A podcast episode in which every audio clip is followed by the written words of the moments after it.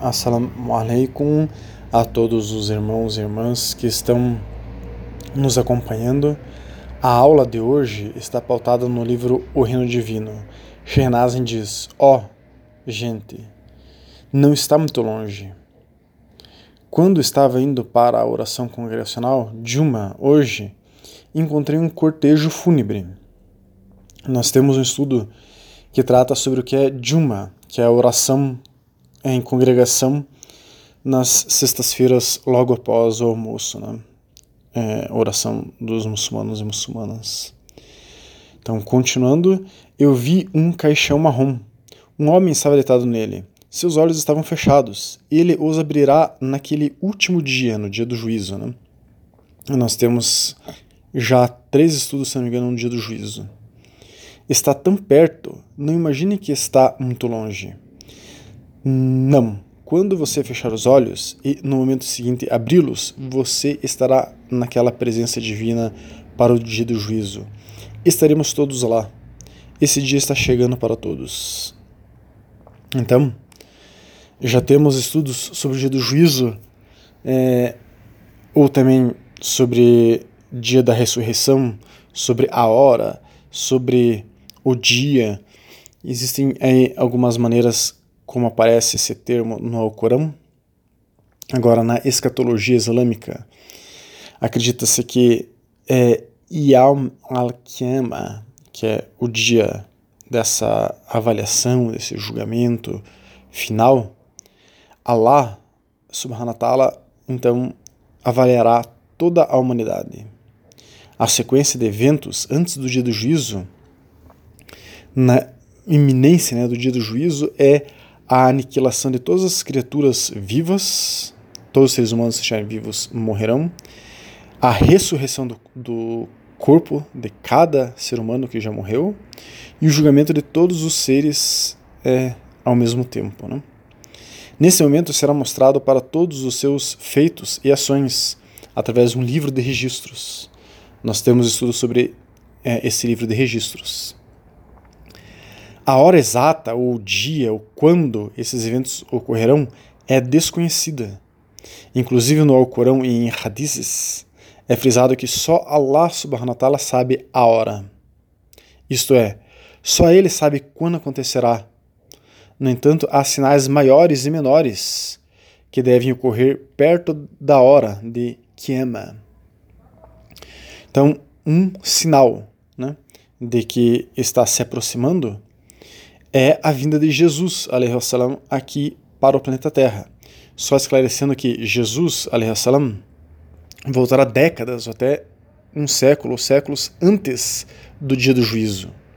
A volta dele não é a marcação do início do dia do juízo, mas sim um sinal da proximidade é, do dia do juízo. Então, nós temos estudos, enfim, que tratam sobre a volta de Jesus. É, quando ele voltar, é, ele reinará na terra, enfim, e estabelecerá a justiça, morrerá pela primeira vez nesse planeta, e haverá décadas de paz logo depois que ele se for. Gradativamente, o homem voltará para uma barbárie pior ainda do que nós estamos hoje. Então, aí é um um desdobramento dos momentos que se aproximam ao dia do juízo. Outro sinal é o sol nascendo do oeste. Então, este seria um outro sinal da véspera do dia do juízo. E na véspera do dia do juízo, acredita-se que duas tribos malignas e perigosas, chamadas Yagog e Magog, serão libertadas e trarão um maior causa ainda e virá a besta da terra. Nós temos um estudo, enfim, que trata sobre esses fatos mais detalhadamente. Né? Também há outros sinais, como o toque da primeira trombeta né, pelo anjo Israfil. Mas o que nós estamos aqui só fazendo uma introdução é e, e, queremos ressaltar que o dia do juízo, o dia do julgamento, é um dos pilares do Islã. Nós temos um estudo sobre os pilares do Islã em cada, cada pilar isoladamente, é, e a gente tem um estudo que trata sobre todos os pilares do Islã e todos os pilares da fé. O dia do juízo é um pilar da fé, né? um pilar da crença do Islã, né? um dos seis. Porém, esse assunto sobre o dia do juízo é um assunto que, enfim, traz muitas dúvidas a muitas pessoas. E eu fui atrás de algumas perguntas que se fazem comumente e é, colocarei as respostas aqui. Perguntaram a o imã Tabraz Azam. Este imã ele memorizou o Corão em sua juventude. Ele liderou congregações em orações com o imã. Ele mudou-se para Amman, na Jordânia, para estudar as ciências islâmicas em tempo integral, com uma variedade de estudiosos tradicionais eminentes. Ele agora é um professor experiente. Atualmente ele faz estudos avançados e espe especialização em Amman. Né? Perguntaram para ele: Meu amigo me perguntou por que alguns radizes se diz que esta pessoa está no céu, como se fosse no presente, mesmo que nós, como muçulmanos, acreditemos que as pessoas entrarão no céu após o dia do juízo. Eu estava me perguntando se você poderia responder a essa pergunta porque eu não poderia lhe dar uma resposta definitiva. Há alguém no paraíso agora?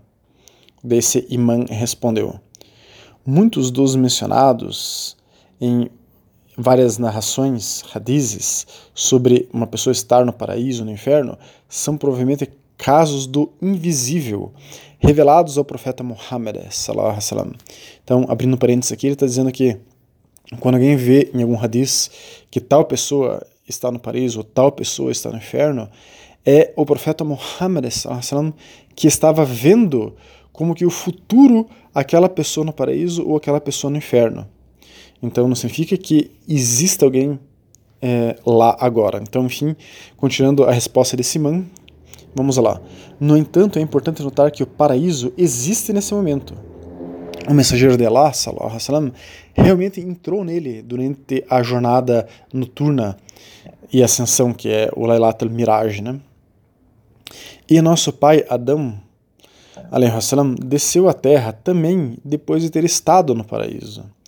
Então ele está citando aqui quem diz isso é Bajur Turfat al-Murid al-Jawhara al-Tawhid, neste livro. Né? Então ele continua: o princípio geral com relação a isso tem dois aspectos. Primeiro aspecto, entrar em espírito. Este é o caso dos profetas. Que a paz esteja com eles, como se estende a das visões do profeta salam, de alguns deles em vários níveis do paraíso durante a ascensão e também dos mártires que estarão em pássaros verdes livres para vaguear no paraíso como quiserem. Então, abrindo parênteses, está dizendo que alguns profetas e algumas pessoas que atingiram níveis espirituais elevadíssimos, como alguns mártires, eles eventualmente até podem entrar e olhar para o paraíso, ver o paraíso. Né? Sobre essa questão de pássaro verde, né? É, que alguns é, seres que atingiram elevadas posições, como os mártires, a gente tem um estudo que trata sobre Ilium é, e Sijun, que fala que é, é um, local onde as pessoas é, aguardam, vivem na vida póstuma como se estivessem quase no paraíso, como se estivessem quase no inferno, é, nesse estudo que nós temos sobre esse assunto, é, explica melhor essa questão do pássaro verde. Né? Então, segundo aspecto que esse imã traz, entrar com corpo e espírito. Se uma pessoa poderia entrar então com corpo no é, paraíso já, se existe alguém enfim, no paraíso já, isto será para toda a humanidade e jeans após o dia do juízo. Então, o que está dizendo aqui é que não existe ninguém que está vivendo agora no paraíso ou alguém que esteja vivendo agora no inferno. A humanidade e os jeans irão para o paraíso ou para o inferno, dependendo do julgamento de cada um, só depois do dia do juízo. Então, aqui a gente é, encerra essa curiosidade que algumas pessoas têm sobre essa questão. Perguntaram para Sheikh Abdul Rahman Khan, que ele recebeu ijazá, autorização de vários ícones do Islã, incluindo, mas não se limitando a só eles, a Habib Umar ibn Hafiz, é, Yusuf Karan também, que é o antigo mufti da cidade do Cabo, Habib al-Mashur, atual mufti de Tarim, enfim, é, as referências desse sheikh aqui são bastante grandes, ele tem uma lista enorme de, enorme de ulemas, sábios, que foram professores dele e autorizaram ele a ensinar o Islã, perguntaram então para esse sheikh, eu vi um hadith com o qual estou realmente confuso. O hadith diz, costumava-se é, costumava ser dito que as pessoas com pior punição no dia do juízo são duas: uma mulher que desobedeceu seu marido e uma irmã e um imã do povo de quem é o povo não gostou. O que significa ser hadith? Significa que uma mulher que desobedece o marido terá uma punição pior do que o marido que abusa de sua esposa e a oprime? Isso significa que a punição por negligenciar os direitos do marido é pior do que a punição de um marido que abusa severamente de sua esposa sem justificativa e não lhe dá direitos? A resposta desse Sher, o hadith que você mencionou, é classificado como ligeiramente fraco o que significa que não se pode confiar nele em questões de fiqh, jurisprudência, ou akida, crença. Entretanto, mesmo que fosse um hadith autêntico, isso não significa que as mulheres que desobedecem seus maridos sejam punidas mais severamente do que os maridos que abusam de suas esposas. O profeta salam, advertiu sobre punições severas para diferentes categorias de pessoas, incluindo pessoas que se comportam violentamente para com os outros. A lei de Allah é equilibrada. Saiba que a lei de Allah é justa e equilibrada. Ela traz estabilidade nas terras e visa fortalecer as relações, honrar a compreensão e difundir a compaixão entre todos os seres humanos. A lei de Allah nunca trará ninguém de, nunca tratará ninguém de forma injusta. Ela não dá preferência a uma raça em detrimento de outra, nem de um gênero em detrimento do outro. Somos todos iguais, negros, brancos, homens e mulheres, aos olhos de Allah. E a única coisa que distingue um do outro é taqwa, que ele traduz aqui como consciência de Allah, ou pode ser entrega a Allah, confiança em Allah. Existem alguns significados para taqwa, nós temos um estudo sobre isso. Uma vez gravada esta compreensão primária e essencial em nossos corações, ela nos impulsiona a encontrar uma interpretação ou compreensão adequada para narrações ou tradições que podem, por valor, é, parecer injustas para as mulheres ou para os homens. O hadith em questão que você menciona é, trata de é, um narrador chamado Ziad bin Ab al-Jad, que é classificado como Lain al-Hadith. Isso significa que é um hadith acima o hadith que ele transmitiu é ligeiramente fraco e não deve ser usado para estabelecer leis ou crenças. Além disso, o companheiro não atribuiu essas palavras ao mensageiro salam, diretamente, embora se possa entender que ele esteja aplicando ela é, a, a, ele que se trata de uma declaração do mensageiro. Então, eu vou abrir um parênteses aqui só para explicar o que, que, ele está dizendo aqui de maneira mais clara. O que ele está dizendo é que existem alguns hadizes como esse hadith é, Termizi, né, que ele está citando, que é, são hadiths que são ligeiramente fracos, que até pode-se ter alguma verdade, alguma coisa dentro desse hadith que a gente pode levar em consideração para algo, mas é um hadith como ele é ligeiramente fraco, ele não pode ser estabelecido para se derivar uma lei da Sharia ou para se derivar alguma crença da Akida. Então, é, o que nós podemos é, tirar dessa lição até aqui é que isso de alguém pegar um hadith e achar que compreendeu o hadith e começar a estender esse hadith para como se fosse alguma compreensão do Islã, isso é de certa forma perigoso porque a pessoa estará concluindo coisas erradas que não fazem parte do Islã como esta pessoa que perguntou sobre essa questão, que este é, Sher está dizendo que não existe isso de uma mulher ser julgada de maneira mais severa do que o marido. Não existe isso. Então, a pessoa às vezes pode concluir algo errado através de um hadith que pode ser ligeiramente fraco. Né? Então, é, nós temos que, antes de tirar conclusões de um, de um hadith, ver o que os muhadizes, os estudiosos de hadiths, dizem sobre aquele hadith. Então, há que se ter um pouco de cuidado sobre isso, porque muitas deformações se fazem por aí, como o próprio salafismo e o rabismo, que é fundado em deformações de hadiths, principalmente, ou deformações do Corão. Né? Continuando, é, esse Sheikh diz o significado desse hadith. No entanto, e mesmo assumindo que a narração desse hadith fosse autêntica, as palavras usadas não sugerem que uma esposa desobediente esteja em pior situação do que um marido abusivo. O mensageiro de Allah salam, usou a mesma expressão para se referir a outras categorias de pessoas. Ele o fez para enfatizar a gravidade de um crime, sem qualquer preconceito quanto ao gênero. Na verdade, ele usou a mesma frase quando abordou a violência, que incluiria um marido abusivo. Em uma outra narração do profeta Muhammad, narração autêntica, forte, ele disse: Na verdade, aqueles que serão punidos mais intensamente no dia do juízo são aqueles que infringiram a punição, que infringiram a punição mais intensa aos humanos nesse mundo. Hadith Musnad al-Humaydi. Então, vejam, está citando exatamente a mesma frase para um outro contexto que não tem nada a ver com questão de gênero. Então, uma pessoa que é um muhadiz, que conhece é, todos os hadizes, ou pelo menos grande parte deles, ele sabe que existem determinados hadizes que explicam melhor aquele que ficou um pouco fraco. Enfim, esclarecemos aí um critério é, de julgamento de Allah subhanahu wa ta'ala no dia do juízo, que é o que nós estamos estudando também, que é, será punido com muita intensidade aquele que é, oprimiu um outro ser humano enquanto estava vivo. Né? Então, uma outra é, questão sobre é, o dia do juízo, perguntaram a um pesquisador islâmico chamado Salman Yunus.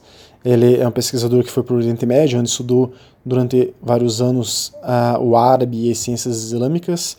Em 2013, ele concluiu um um curso de estudos orientais pela Universidade de Oxford com honras e ele se tornou doutor em estudos orientais na Universidade de Oxford em 2018 e ele tem aí é, a sua formação concentrada na é, jurisprudência Hanafi como que a jurisprudência Hanafi se formou e evoluiu.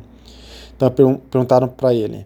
Uma amiga minha me disse recentemente que ouviu que o profeta Isa, Jesus, salam, intercederia pelos cristãos no dia do, do, julgamento, do juízo, de forma semelhante a como o profeta Muhammad salam, intercederá pelos muçulmanos. Isso é verdade? Resposta: Os vários profetas enviados por Allah terão o direito de interceder por outros no dia do juízo. Isto foi estabelecido por inúmeras tradições, como por exemplo, é, a declaração do Altíssimo. Allah no hadith, os anjos intercederão, os profetas intercederão e os crentes intercederão. Não resta ninguém para interceder, exceto os mais misericordiosos. Hadith Bukhari e Muslim. É um outro hadith, narração de Utman, que diz: Três categorias de pessoas intercederão no dia do juízo: os profetas, os estudiosos e os mártires. Hadith Ibn Majah. Terceiro, terceiro hadith, narrado por Abu Bakr, diz: Allah salvará de sua misericórdia quem quer que seja, e então dará permissão aos anjos, aos profetas e aos mártires para interceder. Hadith Ahmed, Musnad, Tabarani, Mujan al-Sahir, é, enfim, e, e aí vários, é, uma isnada, uma corrente de transmissão bem grande de pessoas que autenticaram essa última narração de Abu Bakr. Então, este é, estudioso islâmico conclui: será que isso intercederá pelos cristãos? Não encontrei nada específico sobre Issa intercedendo pelos cristãos. O mais próximo que encontrei foi o versículo do Alcorão que cita Issa, salam, dizendo a respeito daqueles de sua comunidade que se desviaram. Se vocês os castigarem, eles são se vocês os castigarem, eles são seus servos, e se vocês os perdoarem, vocês são de fato os poderosos e sábios. Sura 5, Ayah 118. Ele continua aqui, o Imam Razi, em seu comentário do Corão, identifica essa passagem como uma forma de intercessão.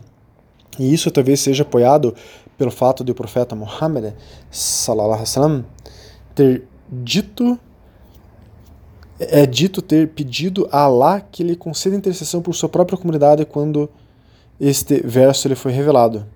Apesar disso, é um ponto estabelecido em nossa tradição que a intercessão é reservada para aqueles que são monoteístas. Os, o politeísmo é imperdoável, ainda que o politeísmo possa alcançar a salvação, ainda que o politeísta possa alcançar a salvação e ele se enquadrar na categoria daqueles que foram alcançados com uma mensagem própria, não foram alcançados com uma mensagem própria e divina. Assim, a intercessão de Isa, salam, seria para os membros de sua comunidade que eram monoteístas, ou talvez até mesmo para os membros posteriores de sua comunidade que não foram alcançados com a mensagem apropriada. Então, o que, que este estudioso islâmico está dizendo aqui? É que no dia do juízo, a gente já tem um estudo sobre isso, sobre a salvação, no dia do juízo, aqueles que não é, receberam uma mensagem própria, divina, que é, assegurava o monoteísmo para eles, talvez eles sejam perdoados mesmo assim. E talvez Isa, é, Jesus, salam, possa interceder por aqueles de sua é, um, mar de sua nação, os cristãos, que eram de fato monoteístas. Aqueles que são politeístas hoje, né, é, devido a toda a deformação do cristianismo, quem sabe sejam julgados através de uma outra maneira por Allah subhanahu wa ta'ala, é, não através da intercessão de Isa, salam, porque eles não receberam a mensagem adequada devido à deformação atual do cristianismo. Temos inúmeros estudos que tratam sobre como o cristianismo está deformado hoje. Quem quiser pode nos solicitar. Então, que Allah subhanahu wa ta'ala nos faça retos a Ele enquanto vivos e que tenhamos sua misericórdia no dia do juízo. Salam alaikum wa rahmatullahi wa barakatuh.